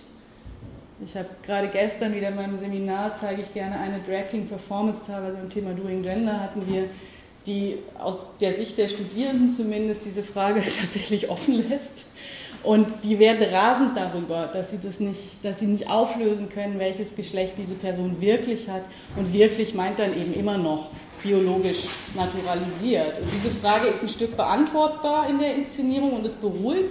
Und die Studierenden werden dann echt, die werden jedes Mal, die sind dann ganz nervös und dann finden sie für sich eine eindeutige Lösung. Und wenn man dann fragt, also ich frage die dann immer, wie sie gucken, es geht mir nicht so sehr so. Und dann äh, ergibt sich, und gestern war es wieder so, dass die eine Hälfte eindeutig zu dem Schluss gekommen ist, dass es eindeutig eine Frau sein muss und die andere Hälfte eindeutig zum Schluss kommt, dass es eindeutig ein Mann sein muss. Und dann stehen sie da mit ihren. Und dann, dann da sind, die gehen dann unruhig raus, die löchern dann mich, was weiß ich denn darüber und was ist es denn jetzt wirklich und so. Und das, das macht die, also da, da gibt es einen Anker in der Dings. Vielleicht ist ein Problem auch diese Eindeutigkeit überhaupt. Entschuldigung. Also diese, diese Eindeutigkeit, das ist ja das Problem. Und ich habe mir jetzt gerade, der Gedanke, den ich hatte, es könnte sein, dass Conchita Wurst so viel Stimmen bekommen hat, weil sich jede Person ein Stück drinnen findet. Ich bin geschlechtlich unsicher. Ja, da habe ich eine Idee. Na, aber äh, ich möchte noch sagen, der, der Vortrag hat mir sehr gut gefallen, aber ich muss sagen, er war so dicht für mich und sprachlich so gut, dass ich selbst kaum Worte finde, die nicht, äh, ich bin nicht in diesem Metier beheimatet. Äh, also das, mir hat das sehr gut gefallen, sehr anregend. Dankeschön. Und äh, ich möchte noch etwas sagen, was nicht so erfreulich ist. Es war überhaupt vieles nicht so erfreulich. Das ist die Industrie, die sich jetzt schon bildet, um die Eindeutigkeit, Sie hatten es eh angeschnitten, um die Eindeutigkeit von Geschlecht herzustellen. Und die hat am Anfang die Liberalität. Ich, ich bin Psychotherapeutin mhm. und ich erlebe, dass Menschen, die, äh, mal vermuten, dass sie das andere Geschlecht hätten, dass ich die ein Jahr später umoperiert finde, treffe. Mhm. Also die Medizin zum Beispiel in Innsbruck hat nachgezogen, weil andere Universitätskliniken ja diese operativen und hormonellen Eingriffe gemacht haben. Das ist ja eine Forschungsrichtung geworden und das wäre ein Markt. und deshalb mhm. nenne ich das Industrie. Und die ist, glaube ich, gar nicht zu unterschätzen. Meine verständlich? Ich glaube schon, ich gucke trotzdem. Sie ist ein Angebot, schon ja. wieder in die Eindeutigkeit zu kommen. Naja, es ist ein Angebot, aber, der, aber das Angebot wird ja nicht allein von denen, also es ist das, Ange, das Angebot oder die Notwendigkeit dessen wird ja nicht allein durch das Angebot erzeugt, sozusagen das medizinisch-technisch durch medizinisch-technische Hilfestellungen zu gewährleisten, sondern durch eine gesamtgesellschaftliche Situation eines Zwangs zur Eindeutigkeit. Das ist das eine. Also ich finde, ich find das, das ist eine interessante Frage und auch dazu hätte ich wirklich gerne mehr empirische Forschung also auch Forschung, die die ökonomische Situation tatsächlich mit einbezieht, also was, weil Sie sagen Markt, also die das, welche inter ökonomischen Interessen dahinter stehen, mit einbezieht, das fände ich total wichtig und spannend. Und ich denke trotzdem, dass es ein vorschneller Schluss ist zu sagen, also dass sozusagen bestimmte, dass bestimmte Behandlungsmethoden inzwischen besser verfügbar sind und teilweise eben auch mit weniger Hürden verbunden sind, das vorschnell zu sagen, da ist ein Markt, der sich etabliert, verkennt meines Erachtens die unglaublich hohen Hürden und die vielen Abschreckungsmechanismen, die es vorher gab, sozusagen. Und ich würde diese Trennung auch zwischen Vereindeutigung und Uneindeutigkeit nicht entlang der Linie medizinisch, ähm, äh, medizinischer körperverändernde Maßnahmen machen. Das finde ich, also das, ne, also zu sagen sozusagen Uneindeutigkeit ist ohne körperverändernde Operationen oder Hormonen und alles, was mit medizinischen Maßnahmen zu tun hat, geht in eine geschlechtliche Vereindeutigung. Deswegen war mir auch dieses Zitat von Tem, das ich mit drin hatte, so wichtig, weil das oft eine Trennung ist, die gerade in Bezug auf Drag Kinging dann gemacht wird und gegen Trans in Anschlag gebracht wird. Dass man sagt, das ist das Spiel mit der, mit der Uneindeutigkeit, wo viele Leute mitgehen und sobald es dann um körperverändernde medizinische Maßnahmen geht, äh, ist schnell der Vorwurf sozusagen im Raum der Anpassung an, an, an gesellschaftliche Normen. Und mir ist es erstens wichtig, sozusagen zu sagen, dass das läuft quer dazu, zur Inanspruchnahme medizinischer Maßnahmen. Und zweitens eben auch ganz deutlich zu sagen, ähm, ob Menschen das für sich selber als stimmig, als notwendig, als wünschenswert, als, oder als auch als existenznotwendig für ihr Leben empfinden, wie sie ihren Körper verändern, wie sie ihr Geschlecht leben, darüber würde ich in keinem Fall. Also das ist auch eine Erleichterung. Ja, ja, eben für viele, ja. genau. Und was das sozusagen wer für sich empfindet, und das ist für viele Leute, wenn sie eben ein Jahr nach der ersten Auftauchen der Frage bereits diese Möglichkeit haben, ihren Körper zu verändern, ist es gegenüber der Situation von Menschen, bei denen es in der Vergangenheit 30 Jahre gebraucht hat und zwei Selbstmordversuche zwischendrin, für mich ein Fortschritt. So. Das, also und darum, genau, denke ich, das, darum gucke ich so nachdenklich mhm. zu Ihrem Kommentar. Ja, okay, gut. Ah, hier haben wir eine übersprungen und hier. Bitte. Äh, ich habe es sehr interessant gefunden, das Beispiel, das Sie von äh, Susanne offen brachten, das Variantenexperiment in der Schule mit den Schülerinnen. Und äh, ich würde Sie fragen, äh, wie für Sie eine geschlechtsneutrale Erziehung aussieht, beziehungsweise ob es schon eine Schule gibt, die das äh, praktiziert. Ob Sie davon etwas wissen. Meines Erachtens gibt es, das, gibt es das nicht bislang. Also es gibt Ansätze dazu, natürlich pädagogische Ansätze, die versuchen, Geschlechter reflektierend zu arbeiten. Geschlechtsneutral finde ich, glaube ich, schwierig und das zeigt für mich gerade auch das Beispiel von Susanne Offen, weil die hat sich ja nicht so sehr angeguckt, wie wird da erzogen in der Schule, sondern die hat sich angeguckt, was machen die Jugendlichen sozusagen aus ihren alltagsweltlichen Erfahrungen in diesem Angebot jenseits des Schulunterrichts. Und da zeigt sich das Geschlecht eben einfach von den Akteuren, Akteurinnen sozusagen immer wieder aufgeführt, inszeniert, ähm, angebracht wird. Das ist aber trotzdem, diese Studie von Susanne Offen ist vielleicht auch in der Hinsicht interessant, weil sie schreibt das Ganze mit Blick auf die politische Bildung und fragt sozusagen nach Ansatzmöglichkeiten politischer Bildung in diesem Feld und schon nach Ansatzmöglichkeiten, mit dem die klar das Interesse haben, diesen Raum für andere geschlechtliche Möglichkeiten zu erweitern da drin, sagt aber, das kann man eben nur tun, wenn man auch erstmal ernst nimmt und erkennt, dass das für diese Jugendlichen erstmal auch eine bestimmte Zugehörigkeitsfunktion erfüllt, was im Moment so gemacht wird. Und ich finde die Studie deswegen gut, weil sie das, finde ich, nicht wie manche andere dann in dem Feld ähm, sagen, ja, das sozusagen dabei einfach legitimieren stehen bleiben, sagen, ja, es ist halt wichtig für die und die brauchen ihre Identität und bla bla, sondern weil sie, finde ich, schon sehr klar die Gewalt benennt, die da drin ist und sehr klar sagt, das muss sich verändern und trotzdem sagt, wenn man eben nicht das, was die konservativen Gegner sagen, eben nicht Umerziehungsprogramme machen will, sondern mit dem, was die SchülerInnen selber tun, arbeiten will, muss man das auch ein Stück weit ernst nehmen, was da für die auf dem Spiel steht in diesen Aushandlungen.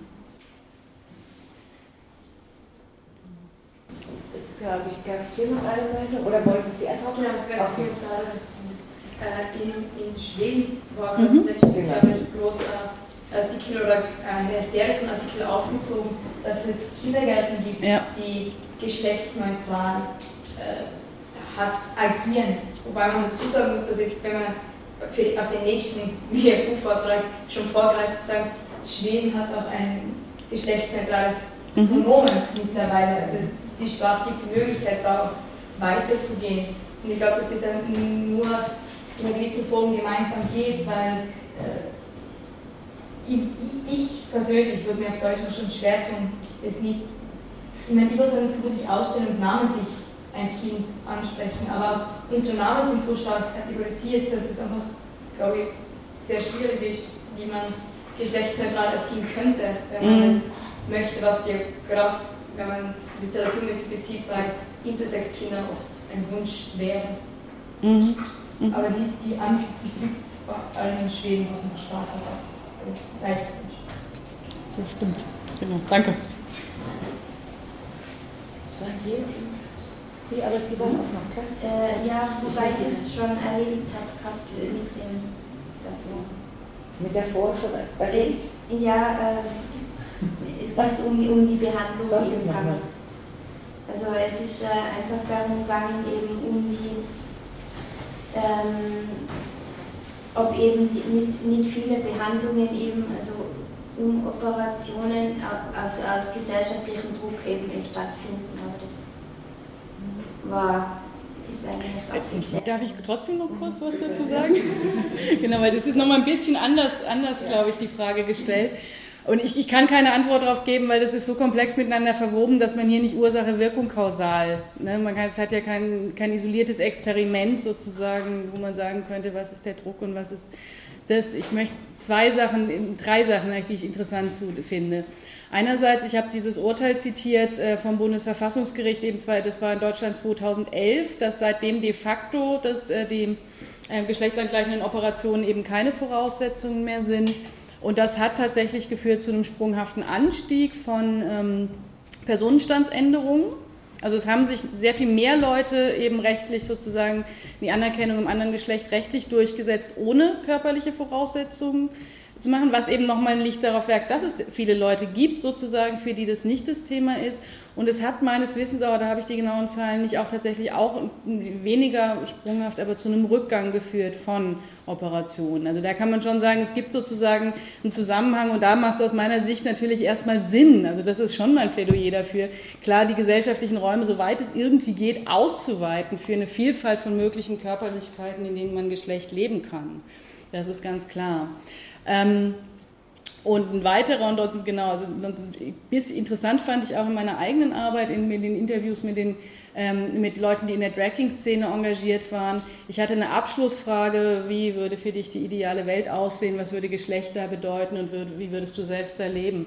Und bei zwei von den Interviewten, also es waren einige, es waren glaube ich fünf oder sechs äh, von den Interviewten, die ähm, entweder Hormone genommen haben, nehmen wollten, Operationen hatten, also die in irgendeiner Weise mit diesem medizinischen Apparat in Kontakt waren in ihrem Trans- oder in ihrem Geschlechtlichsein. Ähm, und zwei davon haben ähm, gesagt, ähm, dass sich dann die Frage anders stellen würde und dass sie die aber aus der Gegenwart nicht beantworten können, ob sie dann in einer idealen Welt, in der eben alles, in der es keine Normen und Zwänge gäbe, in der es nicht das Problem gäbe, äh, wie wird man eigentlich wahrgenommen, wenn man mit Staffer in der Badehose und oben ohne am Strand liegt? Was sehen die Leute? Also in der Welt, in der sowas keine Rolle spielen würde, in dem es diese ganzen viel alltäglichen Situationen nicht gäbe, dass dann die Frage sich anders stellen würde, wie das mit der Körper verändern würde. Und die haben aber gleichzeitig gesagt, man kann es aber von hier aus nicht beantworten, weil das Gefühl jetzt und hier so eindeutig ist und eben nicht nur ein Gefühl ist von, ich mache das für die Blicke und mache das für die Außenwelt, sondern es ist, es ist das ureigenste Ich-Erleben und körperliche Bedürfnis. Und deswegen wäre ich da sehr, also finde ich, braucht es aus meiner Meinung nach jeden Respekt in der gegenwärtigen Situation für diese Entscheidungen von Leuten, ähm, ja, ihren Körper so zu verändern, wie sie wollen und braucht auch eine Enttabuisierung, glaube ich, davon und eine Entdramatisierung auch. Das vielleicht noch als letztes, dann höre ich mal, ich rede ein bisschen lang, ich weiß, genau. Ich finde auch eine andere interessante Zahl, eine richtige Zahl habe ich nicht, dass die Brustreduktion, also ähm, ähm, Mastektomien, an cissexuellen Männern, also an Biomännern quasi sozusagen, die Zahl der äh, Mastektomien an Transmännern bei weitem übersteigen. Also es gibt sehr viel mehr Cis-Männer, die finden, dass ihre Brust zu groß ist und die sich operativ verändern lassen als Transmänner. Und trotzdem ist es was, was sehr viel weniger diskutiert wird öffentlich und was sehr viel weniger sozusagen diese Frage aufwirft, wie kann man so. Okay, da oben. Sie wollten nochmal? Und dann hier und hier. Ja, ich hatte eigentlich heute noch eine Anmerkung zu der, inwiefern das Angebot die Nachfrage macht, die Debatte. Ähm, und zwar finde ich, muss man äh, in der Debatte eigentlich auch mit, mit äh, einbeziehen, dass äh, diese geschlechtsangleichende Operation eigentlich so der einzige gesellschaftlich vermittelte Weg oder Lösungsweg ist, also für viele Menschen diese Leidensproblematik, die sie haben, aufzulösen. Und ich habe da auch Interviews zugeführt mit Transsexuellen und habe ähm, auch explizit diese Leute gefragt, äh, ob sie vor der Geschlechtsangleichung eine andere Möglichkeit oder Lösung gesehen haben und danach. Und das war wirklich eigentlich das Einzige, was eindeutig jeder ganz klar beantwortet hat. Und ähm, das ist auch, glaube ich, vielleicht im äh, Bezug auf Sie ganz wichtig. Ähm, wir können natürlich auf keinen Fall erwarten, dass äh, diese Menschen, nur weil sie eine Minderheit sind und darunter leiden, die Zweigeschlechtlichkeit mhm. funktionieren, sondern die Verantwortung, glaube ich, liegt in uns, dass wir vielleicht gesellschaftlich gemeinsam andere Lösungen suchen und auch andere Lösungen ins Angebot mit reinbringen. Okay, danke schön. Äh, ja, ich wollte eigentlich nur sagen, ich finde es sehr wichtig, dass, ähm, dass eben, wie Sie es ja auch gemacht haben, diese gesellschaftliche Realität immer wieder reingebracht wird. Weil ich habe zum Beispiel mit einer Professorin zum Mittag gegessen, die hat das äh, witzig gefunden, zum Besten zu geben sie ist Amerikanerin in Italien und äh, dass sie ihr, ihr, Geschlecht zwar umbauen könnte, hahaha, aber ihren äh, Akzent nicht los wird. Also äh, mhm. es wird auch schon so äh, individualisiert wahrgenommen, wie eben mhm. dieser Markt. Ähm, mhm. Das ist so eine, eine verbreitete Wahrnehmungssache äh, auch von dem, dass es jetzt gelockert wird. Die, ja. Und da denke ich mir, ist es ganz wichtig, einfach diese gesellschaftliche Realität irgendwie äh, immer wieder äh, klar zu machen und auch zu diskutieren und anzusprechen. Und eben danke. Ja, danke ebenfalls für den Kommentar. Genau, ich glaube, das ist diese Zweischneidigkeit von diesem neoliberalen Versprechen da drin. Das ist eben umgekehrt, also dass ich ja nochmal ganz eindeutig sagen kann, weder die Leute, die, weder Trans-Leute im Allgemeinen noch genderqueere Leute noch irgendwas, würde ich sagen, die verkörpern nicht für mich keine neoliberale so, aber das ist sozusagen eher anschlussfähig, teils wird im positiven Sinne als ein bestimmtes Versprechen, ich kann gestalten, wie ich will, so, und dann aber eben umgekehrt auch teils wieder transphob in Anschlag gebracht wird, genau. als sozusagen das die Speerspitze der konsumistischen, neoliberalen, äh, ich erinnere meinen Körper, wie es mir beliebt, Dings.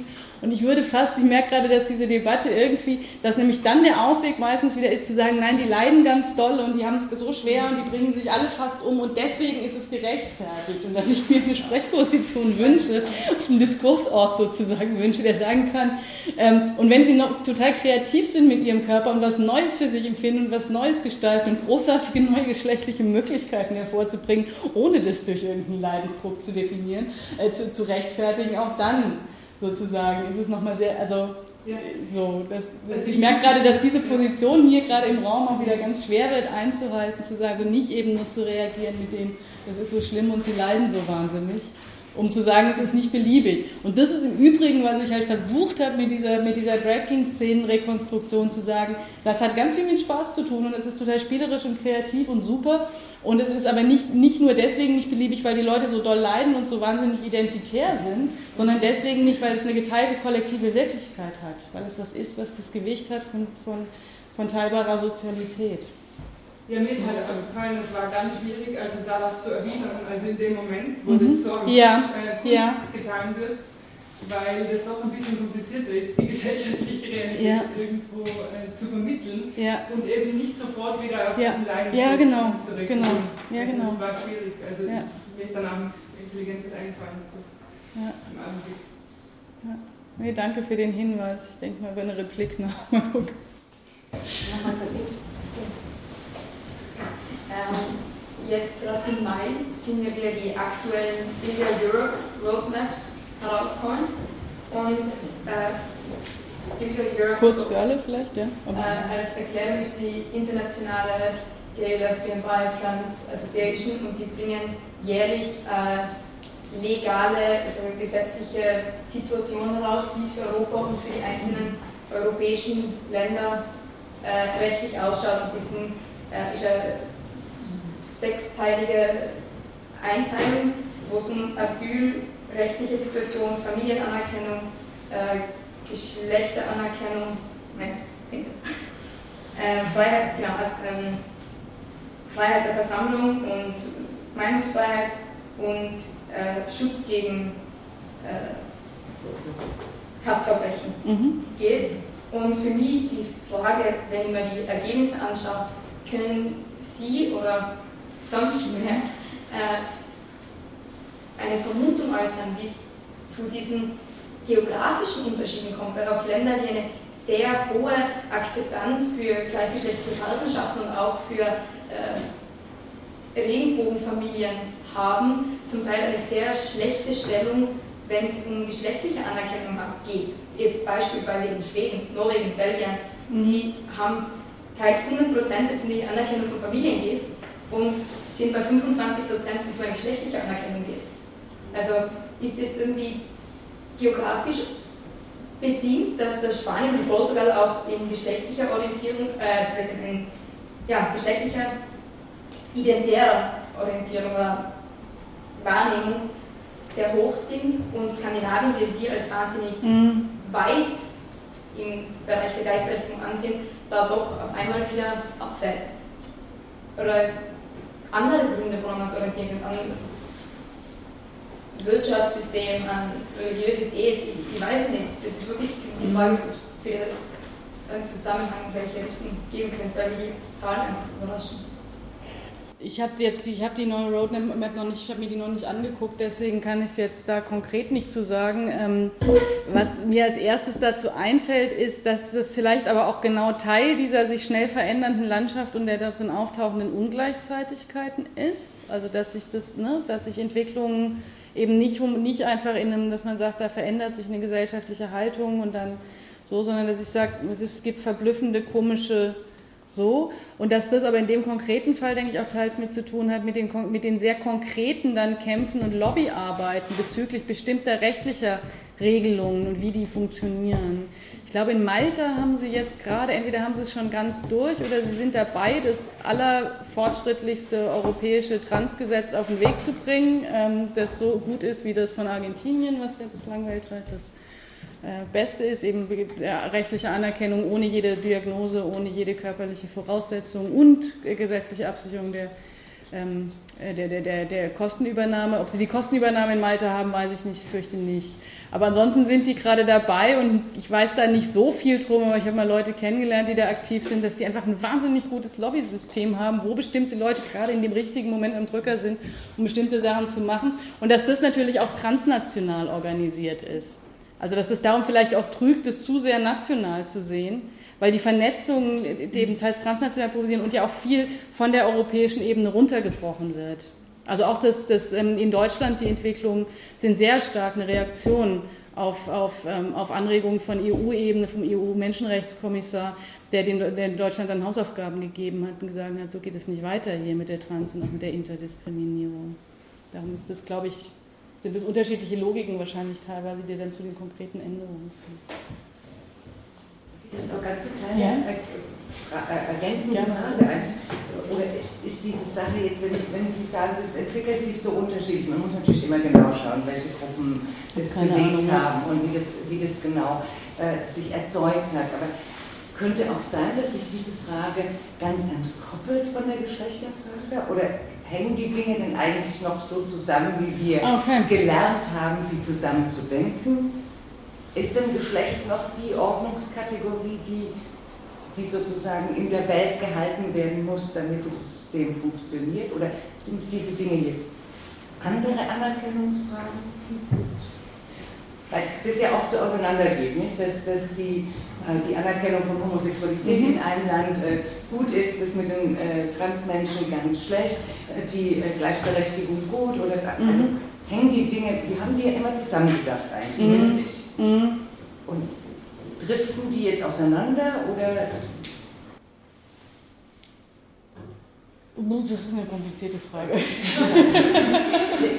ich kann gerne noch, ja, ich könnte jetzt wieder lange drüber reden, aber genau. Nee, aber ist, ich finde es eine gute Frage. Ich, naja, ich kann es nur mit einer Doppel, weil ich glaube, das sind nämlich zwei Fragen, ob diese Aspekte aufeinanderdriften und wir sagen können, wir haben gute, also man kann sagen, es gibt super Homo-Ehen und das ist mhm. alles schön und gut, solange die geschlechtlich normal sind. Mhm. Also jetzt hm, so, sehr pointiert. Und die andere Frage, die Sie, glaube ich, aber auch gestellt hatten, ist, was sozusagen, wofür ist Geschlecht überhaupt der Anker für gesellschaftliche Herrschaftsverhältnisse? Und diese Frage, das ist, finde ich ja, diese, das, ist ich finde es verbunden oder? Genau, und mit was ist es verbunden? Und da finde ich fast, dass die Aufladung der Kämpfe gegenwärtig eigentlich suggeriert, es ist wieder total überdeterminiert, weil wir glauben doch nicht im Ernst sozusagen, dass irgendwie jetzt alle, ich komme immer im deutschen Kontext dann, dass jetzt alle irgendwie den guten Hitzelsberger da, den schwulen Nationalspieler umarmen, weil er sich da geoutet hat, dass das den Leuten so wichtig ist, dass also so. Also es ist ja völlig überdeterminiert, sozusagen eben, ich bin für Toleranz, ich bin europäisch, yo, ich umarme euch, ja, ich bin dagegen, das Untergang des Abendlandes, hm? Also dass man das Gefühl hat, da steht jetzt wieder alles auf dem Spiel auf der Geschlechterfrage. Und ich mich aber trotzdem frage, ist es, wofür ist es eigentlich jenseits dieser symbolischen Ebene strukturiert es eigentlich? Und ja. Okay.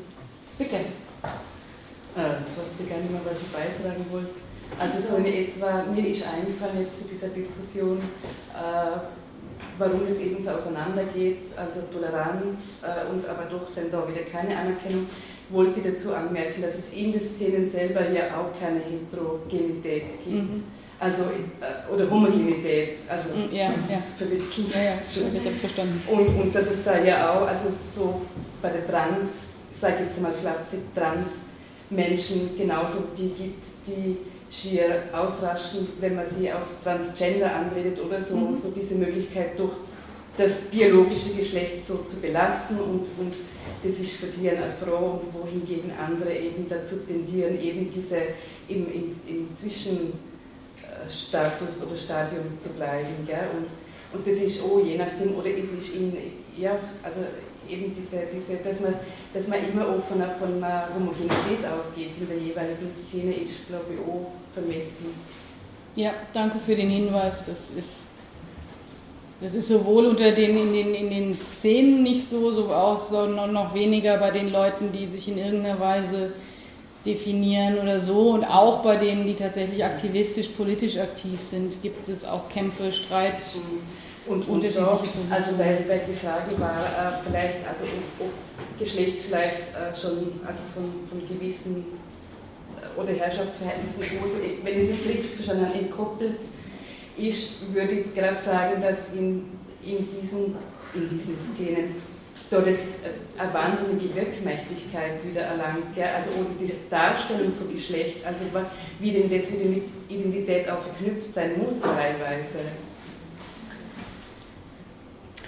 meine, meine, das ist meine oh, Beobachtung teilweise. Szene. Also um einfach auch wieder diesen Anker zu haben. Also ich denke mal, oh, diesen Anker zu haben, ist einfach auch dann immer wieder was, ja, was Entlastendes, was im Ganzen. Aber ja. ja. ich gucke so, genau. Ich weiß nicht, ob es für, für, für wen es mehr oder weniger ein Anker ist. Ob man, wenn man sein Geschlecht in unauffällig normalerweise lebt, sozusagen, merkt man vielleicht auch gar nicht so doll, wie relevant es dann doch dauernd in den. Und das merkt man bei kleinen Übertritten schon relativ deutlich, wie viele Irritationen dann sofort auftauchen. Und dann wird es also, darum ist, aber ja, Beides ist jedenfalls Hinweis darauf, fertig sind wir noch nicht mit Geschlecht. Auch. Und ist, trotzdem bleibt es die Frage, wie sich mit Herrschung, aber fertig sind wir noch nicht. Und wenn man so den Anschein hat, also es hat manchmal so den Anschein. Ja, das klar. Gibt es noch Anmerkungen, Dringlichkeiten? Fragen? Bitte. Ich habe ganz eine Frage. Ich merke von über irgendwie, dass ich gar nicht mehr so genau weiß, was in Österreich die gesetzliche Lage ist, aber in Österreich schon noch diesen Operationspflicht, oder? Vielleicht kann es jemand anders genauer sagen. Ich habe es mir jetzt nochmal, ich bin nicht zu einem ganz anderen, ich habe es mir nochmal, ich habe das irgendwann dunkel mitgekriegt und jetzt nochmal versucht zu recherchieren. Was ich glaube herausgefunden zu haben, ist, dass es eben, ähm, dass dieser sogenannte transsexuellen Erlass, den es mal hier gab, ähm, der eben die, die Operationen zur Voraussetzung gemacht hat, de facto quasi mit diesem Verwaltungsgerichtsurteil von 2009 aufgehoben wurde wo eben da geurteilt wurde, das ist nicht, nicht also in, einer, in einer konkreten Klage von einer Person, die gesagt hat, sie kann diese Operation nicht durchführen, gesagt wurde, ja, es ist auch nicht zumutbar, das an diese Voraussetzung zu binden. Was dann allerdings nicht passiert ist und was jetzt, glaube ich, angemahnt wird, ist, dass es dann, dass es dann damit verbunden war, quasi ein Auftrag an den Gesetzgeber, eben entsprechend neu eine Regelung zu schaffen, ähm, wie, also genau, die Änderung des Personenstandes sozusagen neu zu regeln. Und das ist noch nicht passiert, soweit ich das weiß. Okay, Sie bestätigen den Nicken, freut mich. Und dass damit gleichzeitig jetzt eben auch in Österreich die Forderung verbunden ist, eine Neuregelung zu schaffen, die psychiatrische Gutachten sozusagen auch, also die, die das nicht an psychiatrische Gutachten bindet. Also so. Stimmt das so alles oder will jemand? Nein, nein. Ich glaube, sie weiß es schon so. Aber es gibt Expertise hier im Raum, der ich mehr vertrauen würde als meine eigenen an der Stelle. Das ist stimmt ungefähr. Ich habe vielleicht ein bisschen nachschauen, was, was äh, die, die operative Situation, also von der Operation und einhergehenden Sterilisation, ist nicht mehr gesetzlich, wie weit mit, mit der Umbenennung und so weiter ist weiß ich nicht, aber die Verpflichtung zur Operation gibt es nicht. Okay, danke. Aber es gibt auch noch kein Regularium, das das sozusagen dann auch wirklich tatsächlich jetzt schon ermöglicht. Es gibt irgendwo dieses. Ja, ich glaube de facto dann schon. Ich glaube, dass es ähnlich ist. In Deutschland ist es im Grunde auch so. Die Politik sozusagen ähm, verschläft ihre Aufgaben, in Deutschland wird die eben seit vielen Jahren vom Bundesverfassungsgericht immer wieder gemahnt, irgendwie so, und die verschieben es von Legislaturperiode zu Legislaturperiode. Aber faktisch ist das Urteil trotzdem ja. bindend in dem ja. Sinne, genau. Und ich glaube, das ist ja so. Aber es ist eigentlich interessant, dass niemand von uns weiß, wie diese Personenstandsänderung normal ausschaut. Ja? Es ist niemand gebunden. Finde interessant. Na, aber niemand kann es verbindlich sagen. Nein, es macht, weil man müsste es ausprobieren. ich finde experimentieren gut.